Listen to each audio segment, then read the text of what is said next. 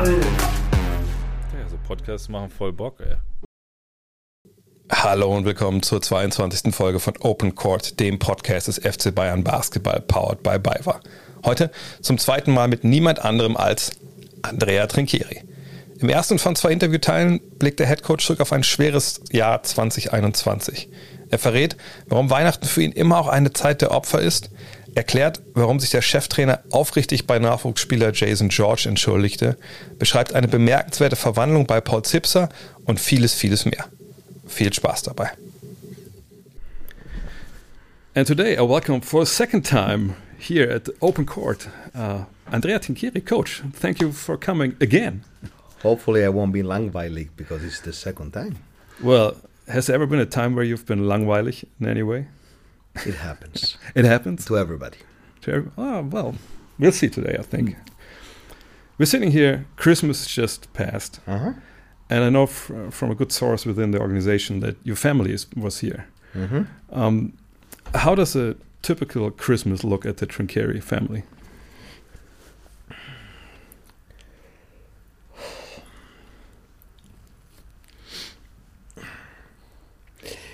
There is an old saying about what it takes to be successful in whatever you do. And uh, this is coming from a old, wise, deep person from Belgrade. He's a professor conditioning and strength PhD, one of the brightest mind I ever met in my life. And he always said to me few sentences that is like they're engraved on my skin, like a tattoo for the rest of my days, you know. And he said that behind the success or a successful career of a pro athlete, of a high level coach, or whoever is chasing dreams,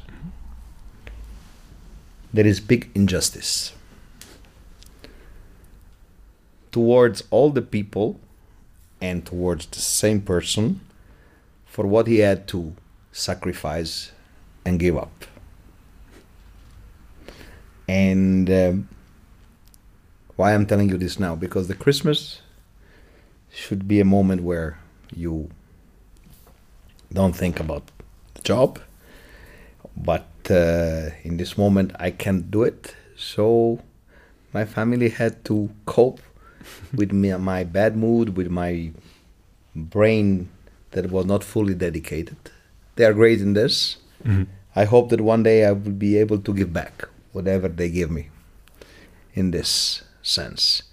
But usually we eat fish Oh, on the 24th and at night then we open the, the gifts santa's gifts for the kids.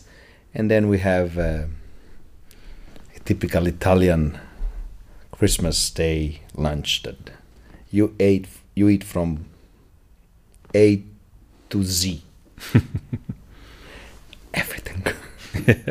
Here we, we cut it because we are on a mission so abroad but usually you have tortellini in brodo you have uh, prosciutto you have homemade pasta you have everything. So but we had very good fish. I found very good fish for the 24th and i cook it and but then i had practice at 4 o'clock so yeah, because I was wondering because you have all these different nationalities kind of mixed into your family. Uh, so, but presents are on the twenty fourth, not the twenty fifth, like like no your no mother. uh, in italy you have 24 at night and 25 the whole day Mhm. basically this is how it's um, usually you do it 24 it's with the reduced family let's say six eight people and on 25 is 55 75 people. You know you have everybody you know. And everybody brings something to eat you know. And this is something never ending. It's a six hour meal okay? But here i was only with my family. Kind of sounds like uh, Thanksgiving in the states. What Yeah, you do on twenty fifth. Yeah. very similar. Yeah, I heard about that because my uh, my sister, one of my sisters-in-law, she lives in Arezzo, so uh, I know a little They bit eat about very that. well there and drink even better. Yeah, she works at La Viala. I don't know if, know if you heard about that. Uh, this uh, little uh, country thing they have there. Mhm. So uh, she's she's big on food and uh, Mhm. brought stuff too. We were there on 25th as well. Do you know what what uh, what we do in Germany on, on the 24th for Mm. like food? There's always there's only like basically two or three things we do. Tell me. Well, uh, either you just go v- really trashy and you go like for Bockwurst and Kartoffelsalat, so Mama doesn't have to do anything at, at home, or you you go all out. Um, we have duck, uh, you know, maybe goose. I like these trashy things because uh, sometimes it's uh, colliding things that it's Feiertag, True. Yeah. but you have to cook for eight hours. Yeah. Exactly. So I believe it's kind of you are very efficient. Alles in Ordnung. are, yeah. Alles in Ordnung. super efficient. So I like this. So maybe next year. but actually, there, are two other options. You can do a fondue. You know what that is, and you can Fondue with um, um, Oh, with, with, the oil, not not with the cheese. So, so bourguignon. yes. Okay.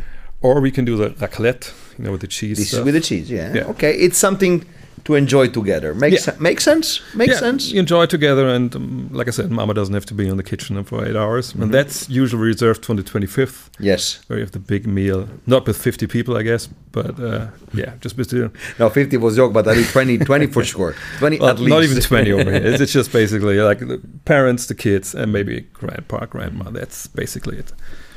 So um, when you had the time back in the day, you know, what was what was um, important to you on Christmas? I mean, it's a for a lot of people, I guess it's a time of reflection, looking back, or just kind of time for family. I never had a Christmas off because we Mm. always play. Or you play the 23rd or you play the 26th. Sometimes in Italy you play on Christmas Day, Mm. not Okay. on Boxing Day. So basically, I don't know what is a Christmas without working. And before you worked, I mean, you had all these types of Uh, different we usually uh, on the 22 20, 22nd when was the last day at school we took the car that was when i was 13 14 we took the car went to croatia okay at our summer house Mhm. and have family dinner and family lunch there. So i had let's say seven eight days at the summer house. This is what we were doing and uh, we were doing fish on the 24th and a big meal with a lot of side dishes. Turkey was something because my father is American, yeah. my mother is from Europe, Croatian, with, you know, so we tried to put together everything, you know. So it was a huge turkey with gravy, lima beans on one side, and bacon, and some pasta dishes on the other side. So it was. I had good memories. What's the best present you ever got? Wow!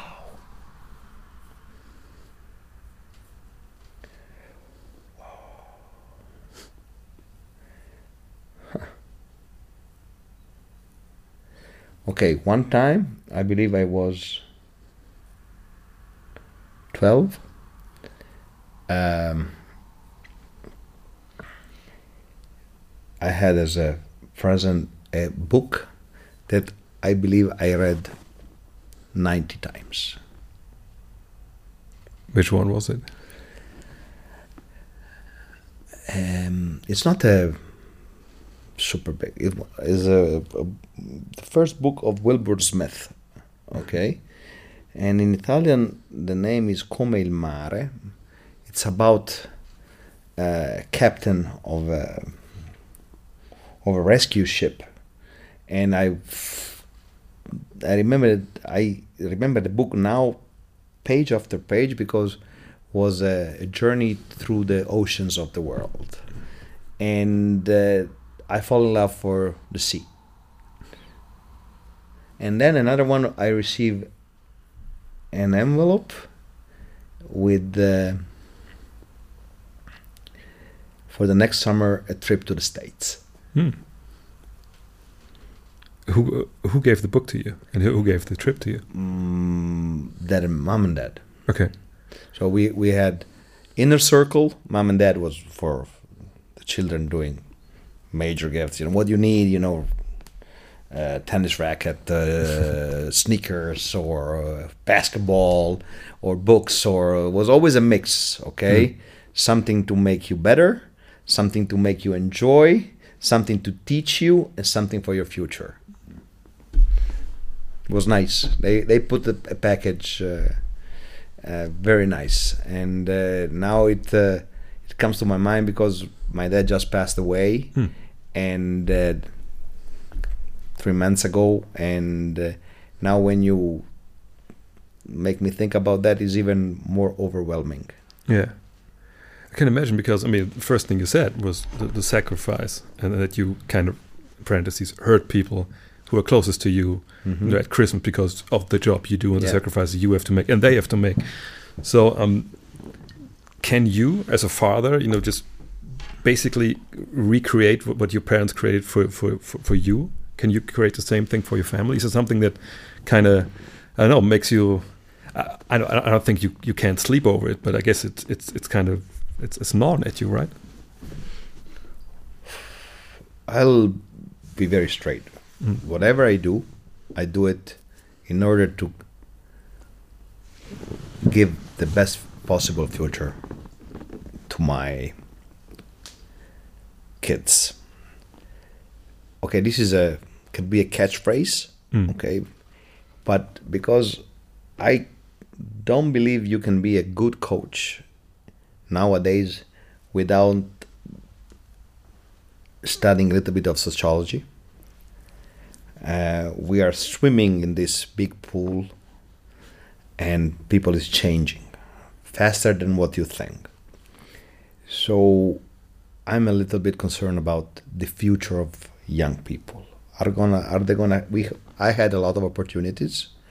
Some of them I blew them. Some of them I was able to keep to be successful or you know or to be efficient with the opportunities I had. And um, I, if I have to imagine the society in the next ten days, I'm a little bit concerned about the climate change, about politics, about um, the thing that scares me the most is if people doesn't have the money for healthcare, what is going to happen? It's already happening now, 2021, in rich environments that people, the people that doesn't have the money to pay doctor medicines, they simply die. Mm. And um, I'm afraid of that. I'm afraid that my, I just want that my kids can choose. The mm-hmm. biggest freedom that I had, I had to pay for that, but to choose what you want to do. And I would love to allow them to have the same freedom. So this is basically the drive behind everything you do, Yeah. and, and you you're you're ready to sacrifice stuff. Catch your catch Yeah. up your dreams. Yeah. Follow your talent. Don't let anybody else define what is success for you. Mm, it, being father these days is oof, very difficult. I can imagine, and- obviously with you, it's also the distance, right? I mean, you're not there every day. How do you keep in touch with with your kid? Of, of course, so they have a well disciplined because my wife is uh, Frau Rottenmeier. Okay, so he is. She is. They had. They do sports. They study. It's okay, and I try to be part of that. You know, when they play tennis game, they send me the video of the game, or you know, I try to use the modernization as an advantage. Okay, and uh, but it's never the same. So I feel guilty. I feel the, for losing these years with them, and every year is heavier. And but still, I want to be sure that uh, they can choose what to do. That's a pretty good segue because do you know what these days between Christmas and New Year's are called in Germany? No. Zwischen den Jahren. So What does it mean? between the years. Between the years. So and uh, you know usually it's this time where you don't really know what day it is. I mean, obviously during the season you don't know that anyway. But No, I don't know when it's mo- uh, morning, Tuesday, uh, the Monday, Tuesday. I don't know. yeah, see, that's know. what I mean. So And I know that there is a game in two days. yeah. See, that is zwischen the yarn for everybody. You don't know. It's just you know Christmas is gone. You know New Year's is around the corner. You're still pretty full from eating all that stuff, and it's this I like time it. where you reflect. You kind of look back, you know, of, of the year that passed. But I can imagine, your year ends in the summer when the season ends, right? Or do you have this in you that you look back now on the year that was, or do you, you know, do you really put that off till the end of the season? And is the season your your year? Is it your Mm, measuring unit? No, I mm, try to analyze the thing live because it's very everything is very quick. So um, and I have a lot of things going on, a lot of things happening. So I'm afraid if I condense everything in let's say one day that I think all over the year, I lose a lot of things. So I take notes of I keep notes of the things that are important, and um, I'm trying to be better. Not always I'm able to do it, but I'm trying to. To if I I have this as a rule, if I'm not able to be always present when I'm there, I need to have great quality in what I'm doing. Mm. So the summer, uh, I dedicate a lot of time, basically everything, in order to build up the bridges that I cannot build up during the when I'm working. So you're not looking back at the year right now, but during the summer, you, you that's where you try to to put as much life into the summer as you basically can. And during the season, there- there's just the season. It, it's no the year end has no real meaning to you. No.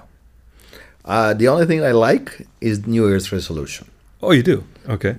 This is something that is a mental trick, but uh, because you can have every Monday a new resolution, you know.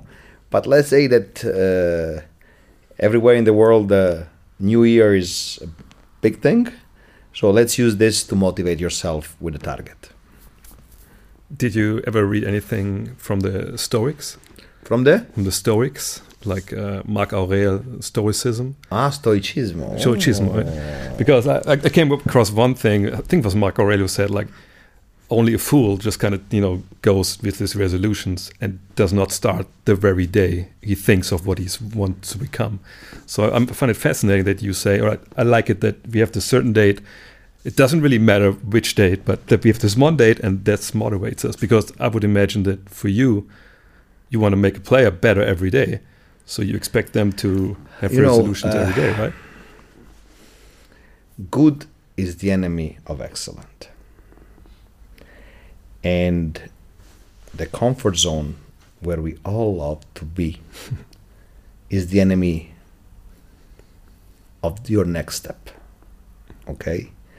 So sometimes you need to trick yourself in order because not every day you have the strength oh i have to take my ass out of the comfort zone okay not every day you have this drive there are good days there are shitty days there are days where you say okay maybe today i can just let it go. Okay? So sometimes you need to make some mental tricks to yourself knowing that you're making a mental trick but you fall in the trap and you're happy to fall in your trap okay? And um, provoke yourself for a new thing for raising the bar or just fight your habits that is the toughest thing. Your bad habits. We are we are all have bad habits. And I guess it's part of your job to trick your players into well, um, well, not trick, but you know what I mean. To kind of push them to yes it's a, the hardest part of the job. Because sometimes you push somebody that doesn't want to be pushed. And some players react to this and some react to something totally different, right? yeah Let's look back to last year, even though you know you know doing that. I want to do it right now because it's the year end podcast and everybody is zwischen den Jahren except for you. How long ago? I mean, not in, in time frame, but how long ago is the series against Milano for you, or, or the finals against uh, Berlin? Is it a totally different life, or is, is it still fresh in your memory? How, how far away is it?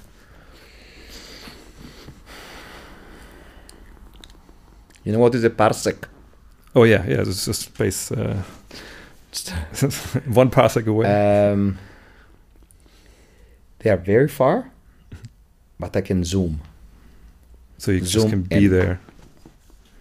So they are very far because I don't believe that I try to take the best or the most out of it and then I put it in the closet, but I didn't lock the closet. So if I have to zoom in, I'll do it. And I do it for good memories, for bad memories, for motivation, for drive, for everything. I'm asking because one memory obviously is Paul's. Uh, uh, yeah, uh, Paul's uh, not injury, but uh, it's a sickness. Um, is it something that has stayed with you through the year? I mean, obviously, Forever. forever. forever and only when he's gonna get back on the court and I'm gonna see him walking on that court in a real game that can mitigate my feelings about that. I hope that nobody can live what Pauli been through and nobody will live this again because it was life sometimes is unfair you cannot get anything about it. you cannot do anything about this but it is like this so he was blooming in an unbelievable player and something just an in- invisible hand huge hand took him away from everything and every day i see him around it's a good day for us. And this is not only for me. I see his teammates and even new players. I see a smile with 65 teeth, not 32 feet, when they see him coming in the locker room. It's uh, his story is better than one of the the, the best book you can read. What is life? how you should live your life. Yeah, I had, him, How small Yeah. we are. I had him in the podcast. I think that was a month ago, and I was just taken aback of how how analytical he was about all it all. That he said, "Well, you know, I was sitting there, and they told me, okay, this is the best guy that can do this operation. I'm fairly young. I'm I'm, I'm fit. If anybody's going to beat this, it's going to be me." And I was like, "Dude, I would have, I would have." I, I don't know what I would have done. I would have been afraid, you know. I, I would have cried, whatever. And he just, he just, he has this stoicism, stoicism about him. It's it's just it's it's incredible. Yeah.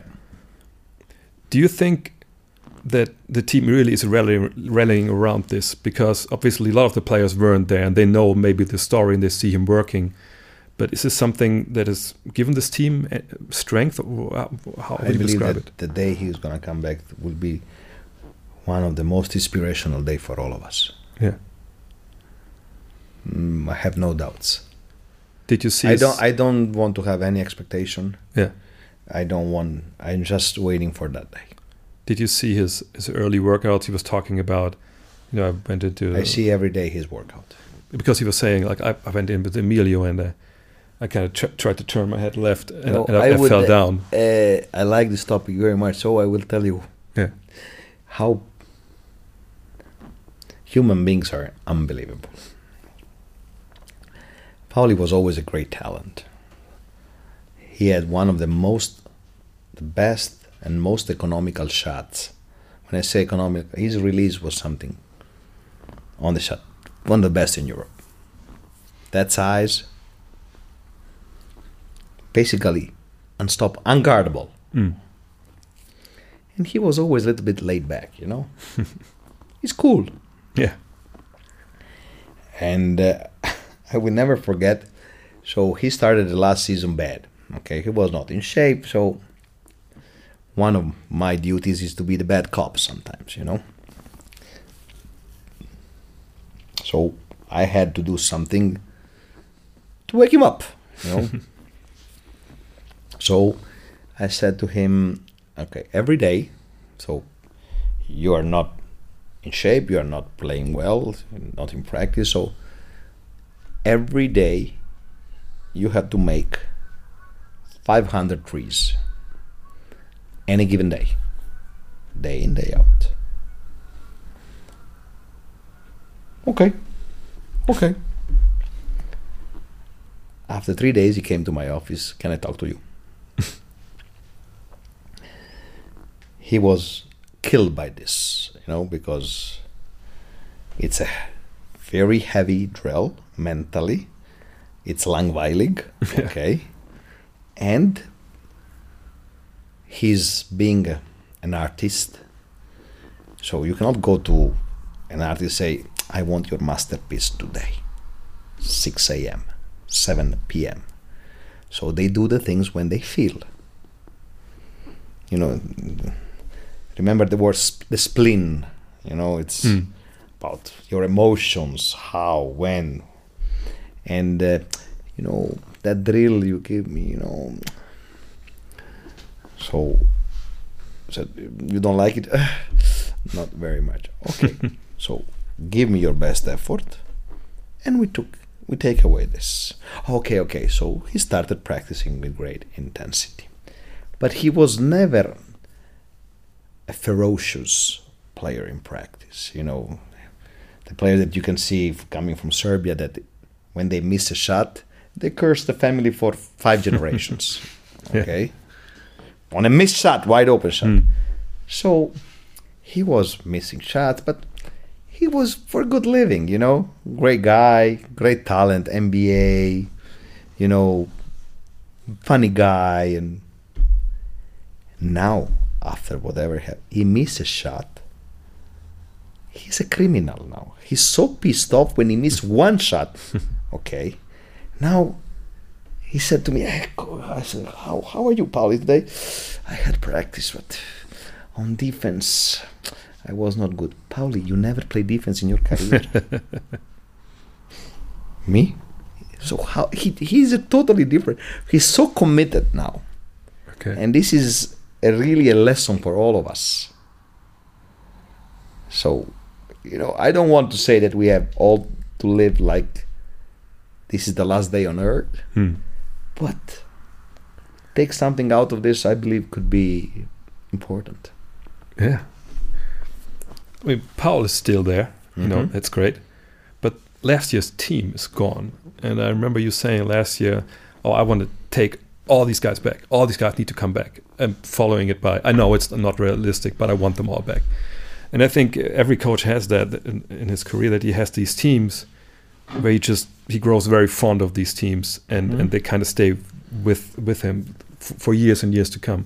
Was last year's team one of these teams for you where you would say, "Oh, if I I'm in a rocking chair in, in 30 years, there's going to be a day where I think about this team," or is this team something that, that stays with you? Um, last year was a really specific year because we were we found a way to put a team very strange team together Mm. okay? And uh, when i un- realized that many of them could not come back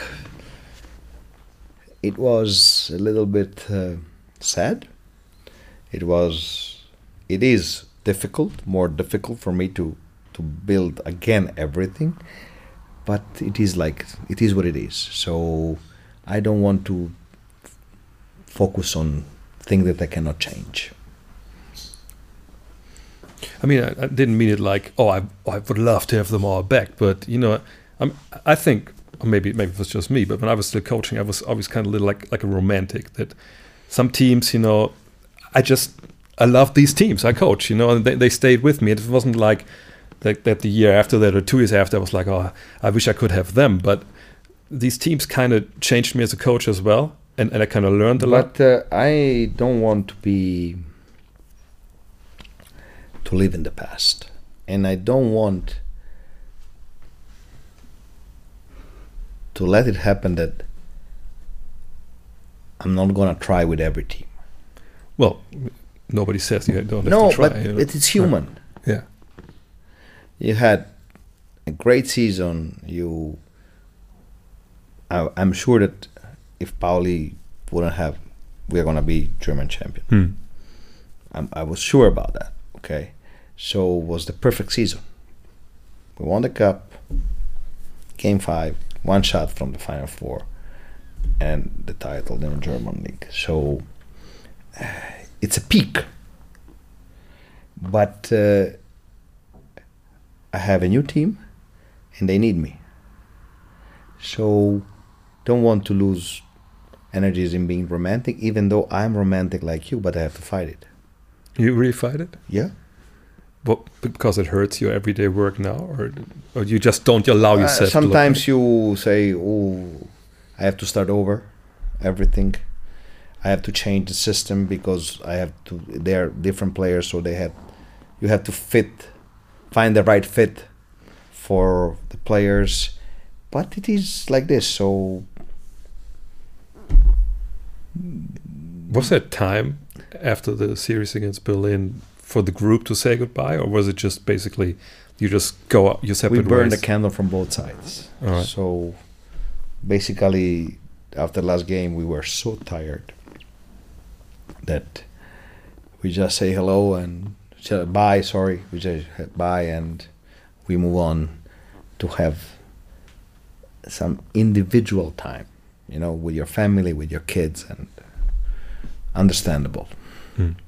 How long was it time for you before you really started working on the new season?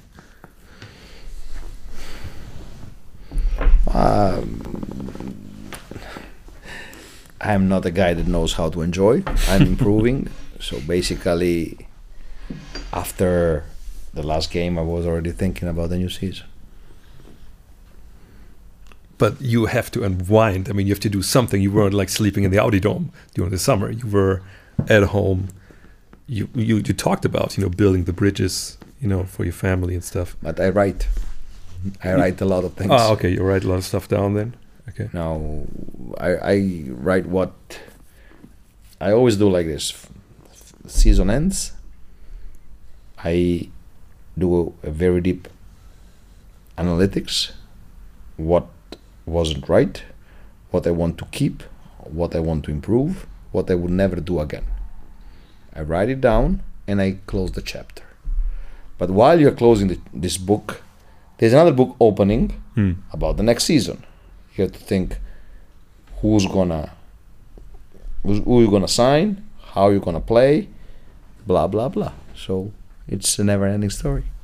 But I guess it's it's. Um, I mean, I, I get what you're saying, but I get the other book is kind of be opened simultaneously to the other one still being open because No, but you have to go and open it again yeah to see. Oh, in that day, you did this, okay, and you said that this is not something that you want to do again.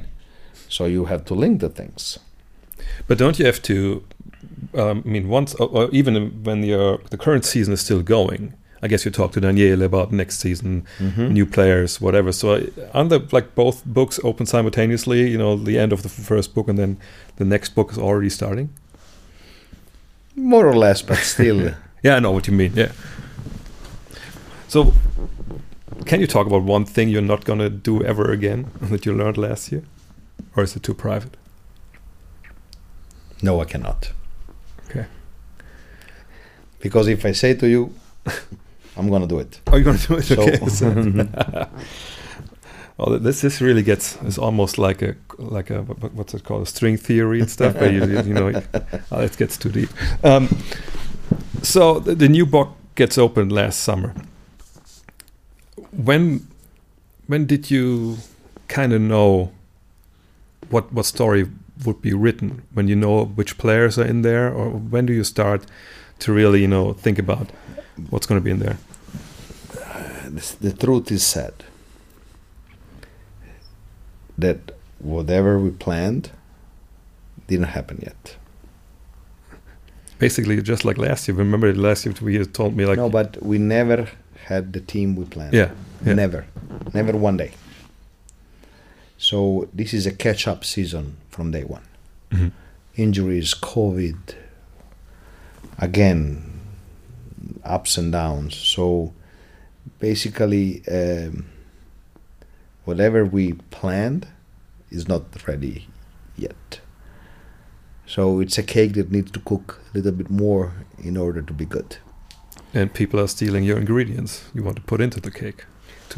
But the, and the problem that you're still playing, Yeah. you're still games are coming, and and you have to just. I'm just navigating. I'm not planning. I- think you said in one interview that you're like, like hopping from island to island Yeah. in the ocean, just to And get I cannot see Yeah. too far, yeah. and I'm just waiting for the day that Paul is back, and that maybe that day will close it to be the circle, and I can move to the things I we were planning. So can this team actually get substantially better under these circumstances? You know, because if you're really just trying to survive, uh, because there's a game every other day, and you can't really practice, and, and people are missing, and who knows what's going to happen with, with, with, with the Omicron variant? Mm-hmm. I guess your job's pretty much impossible right now. I mean, it sounds to me anyway. it's a little bit different than what it was. Yeah. So um, I won't say impossible, but it's very difficult and sometimes it's overwhelming.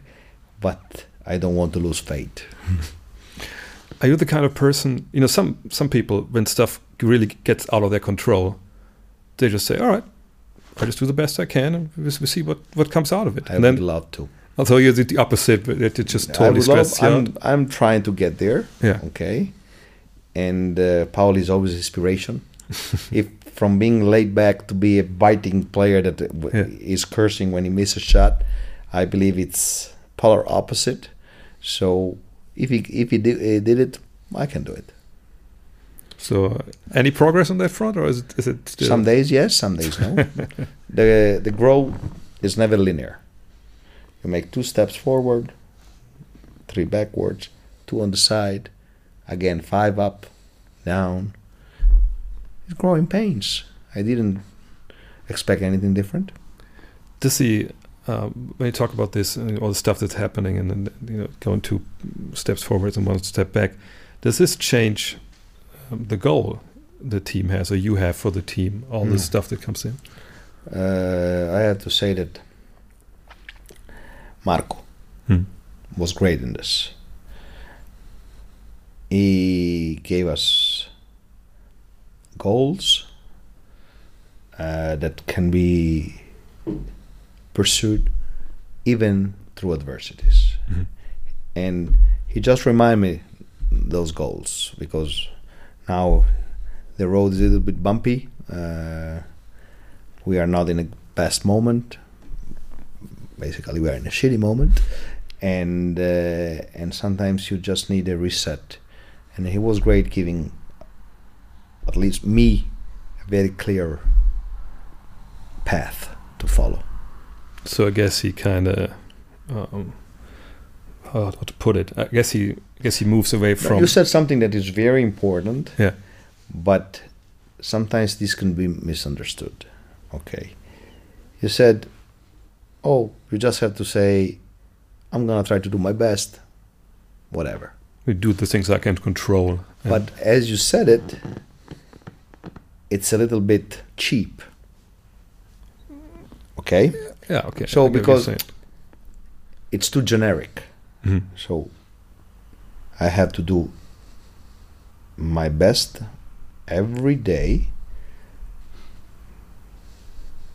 being creative and not saying, not looking to what you don't have, but looking to focusing on what you have and build from that.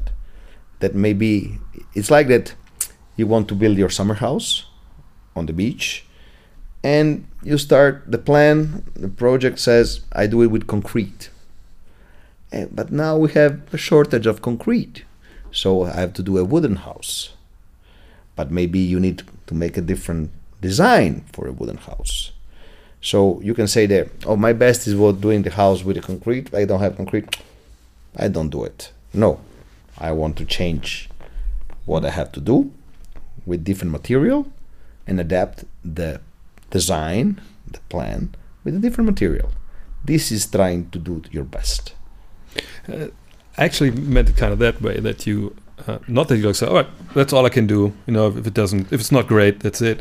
But you know, to me, at times when I get overwhelmed with work or whatever, there's a certain calm to it. I, I think that, that when I know that the storm is, is like really blowing and I don't really know what to do, Mm-hmm.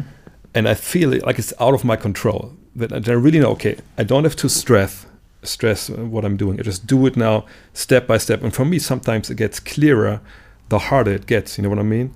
That you can really focus on on this one task, one step after another. Where if I don't have the pressure, I kind of jump all over the place and try to do all the stuff at once. Makes sense. You know, sometimes for me it Makes just helps sense. when it comes. Makes sense.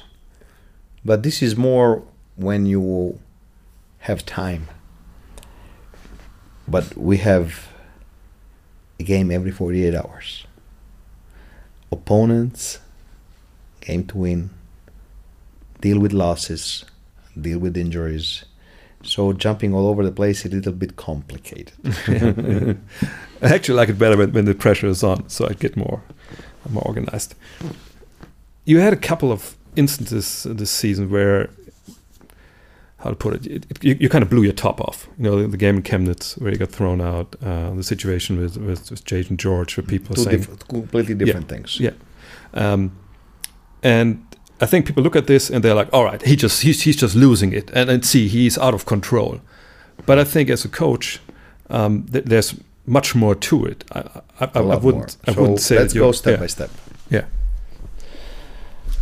Let's go, Jason. Mhm. So I did a mistake, and I didn't hide behind my mistake.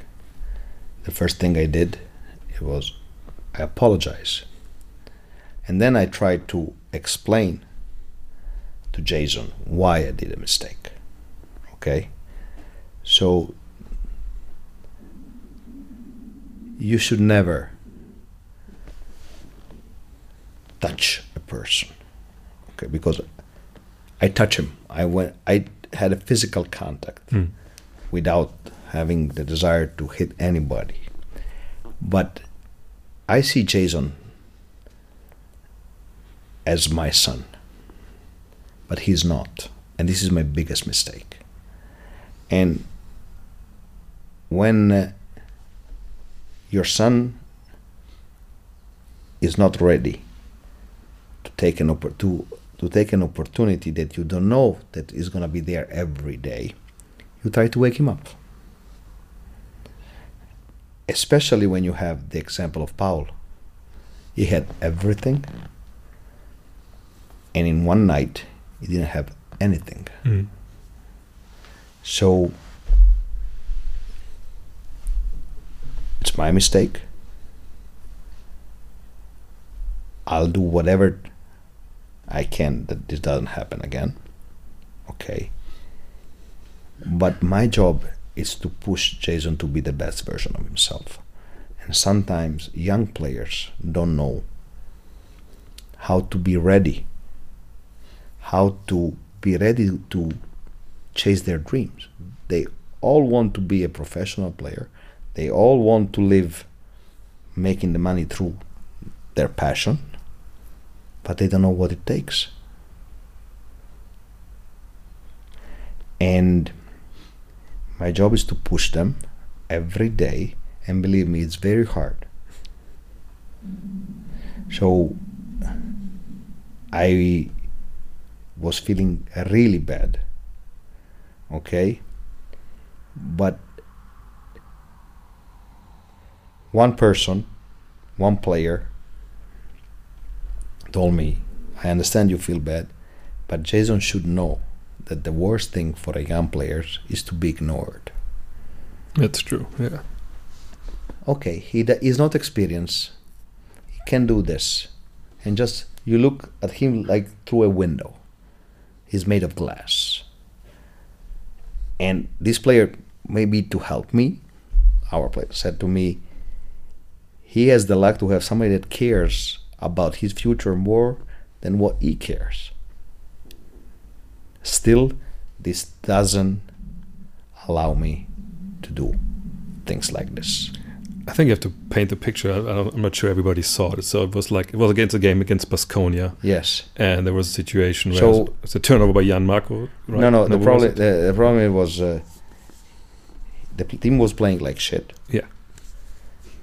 He could play 10, 15 min- minutes in Euroleague just being focused. Hmm. He stepped on the court. He was not ready. It was not his mistake. And I was trying to wake him up with physical. I, I shake him Hmm. like I would shake my son. No hit, nothing. Okay. He was unaware of what's going on and he was a little bit surprised. Okay. And just because he could play 15 minutes that game. Because the players in his role was not were not performing. Hmm. He just need to be ready to play. But was it? I mean, was after this turnover and, and this uh, double He layer. didn't get back. He didn't get back. That's what I was he getting didn't at. back- yeah, but yeah, he didn't get back like somebody else. yeah. But if you know your role, you are at the grandstand of basketball. You are 20 years old. They give you a chance. Grab it. So it's basically, look, you you need to grab this. The other guy's not going back, No, but I can't I can't really you know I can't change them. I can still coach you. Yes. That's basically it. So did you apologize right afterwards, after the game at halftime? When when did that happen? Uh, I apologized as soon as I saw him. Mhm. I let the thing cool down. I was feeling very bad for that Hmm. because I tried to jump in his shoes. Yeah. I don't expect anybody jumps in my shoes, okay, but but I told him this will never happen again. But I'm gonna sit on your back every day in order that you try to take every opportunity that comes to become a pro player. Did it happen before at any other point of your career that you touched a It young player? millions of I mean, yeah, yeah, obviously, yeah, It's sure. this is a physical game. Yeah, So there's contact. It happens sometimes. So, you know, um, I hug players. I touch players. They hug me. They push me sometimes. In when I show how to set a screen, you know, it's uh, there's nothing behind this, like somebody can that never played can interpret it. Hmm. It's still not hiding from my responsibilities, not drifting away. And I think we have to make clear it wasn't a Bobby Knight kicking a player moment. It was just basically a little too much at a time where you cared too much, maybe. Yeah, yeah. definitely. Das war sie, die sechste Folge der zweiten Staffel von Open Court Powered by BayWa. Wenn euch diese Episode gefallen hat, lasst uns gerne eine Rezension da. Zum Beispiel Apple Music und jetzt auch Spotify. Empfehlt den Podcast gerne weiter und falls euch ein bestimmtes Thema oder Gesprächspartner wünscht, schickt uns eure Anregungen gern an opencourt.fcbayern.com. Vielen Dank für eure Zeit und bis zum nächsten Mal. Damit dem zweiten Teil des Interviews mit Andrea Trinchieri. Wir alle hier bei Open Court wünschen euch einen fulminanten Rutsch nach 2022 und schon mal ein frohes neues Jahr. Macht's gut.